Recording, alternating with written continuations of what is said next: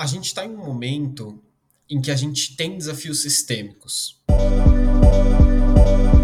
Muitas vezes a gente acha que os desafios que aparecem na nossa frente eles são pontuais, eles são fáceis de resolver, ou é aquela breve frase que eu já devo ter falado muito aqui, que é, ah, é só fazer X que dá certo.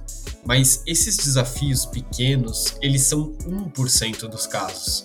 A grande maioria dos casos é coberta por desafios sistêmicos ou estruturais. E esse tipo de desafio sistêmico, ele é complexo pela sua natureza. Normalmente ele não é personificado.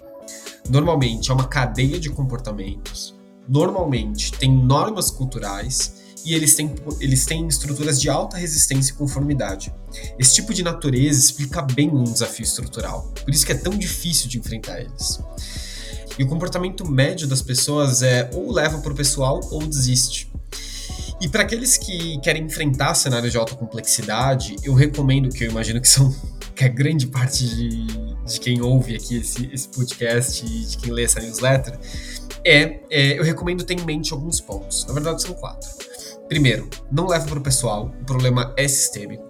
Segundo, tem um repertório ferramental, não é um método que resolve tudo, mas é um emaranhado de práticas que melhor se encaixam naquele contexto. 3. Pergunta mais do que responda. E 4. Tenha coragem. Com essas quatro coisas, é muito provável que você consiga avançar em um redesenho estrutural, gerando soluções mais desejáveis. É isso, pessoal. A gente se vê semana que vem.